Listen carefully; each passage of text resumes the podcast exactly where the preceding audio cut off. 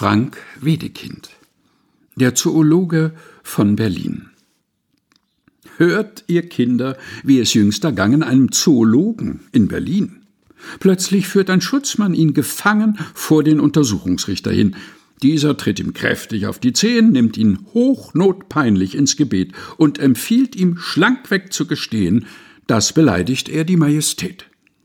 Dieser sprach Herr Richter, ungeheuer ist die Schuld, die man mir unterlegt, denn dass eine Kuh ein Wiederkäuer hat noch nirgends Ärgernis erregt.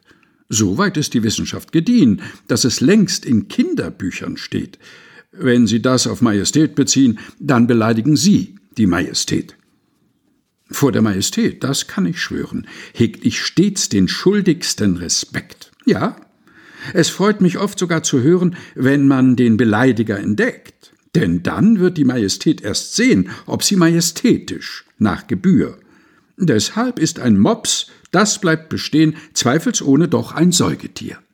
Ebenso hab vor den Staatsgewalten ich mich vorschriftsmäßig stets geduckt, auf Kommando oft das Maul gehalten und vor Anarchisten ausgespuckt. Auch wo Spitzel horchen, in Vereinen, sprach ich immer harmlos wie ein Kind, aber deshalb kann ich von den Schweinen doch nicht sagen, dass es Menschen sind. Viel Respekt habe ich vor dir, o Richter, unbegrenzten menschlichen Respekt. Lässt du doch die ärgsten Bösewichter in Berlin gewöhnlich unentdeckt. Doch, wenn hochzurufen ich mich sehne, von dem Schwarzwald bis nach Kiautschau, bleibt deshalb gestreift nicht die Hyäne? Nicht ein schönes Federvieh der Pfau? Also war das Wort des Zoologen. Doch dann sprach der hohe Staatsanwalt, und nachdem man alles wohl erwogen, ward der Mann zu einem Jahr verknallt. Deshalb vor Zoologie studieren hüte sich ein jeder, wenn er jung, denn es schlummert in den meisten Tieren eine Majestätsbeleidigung.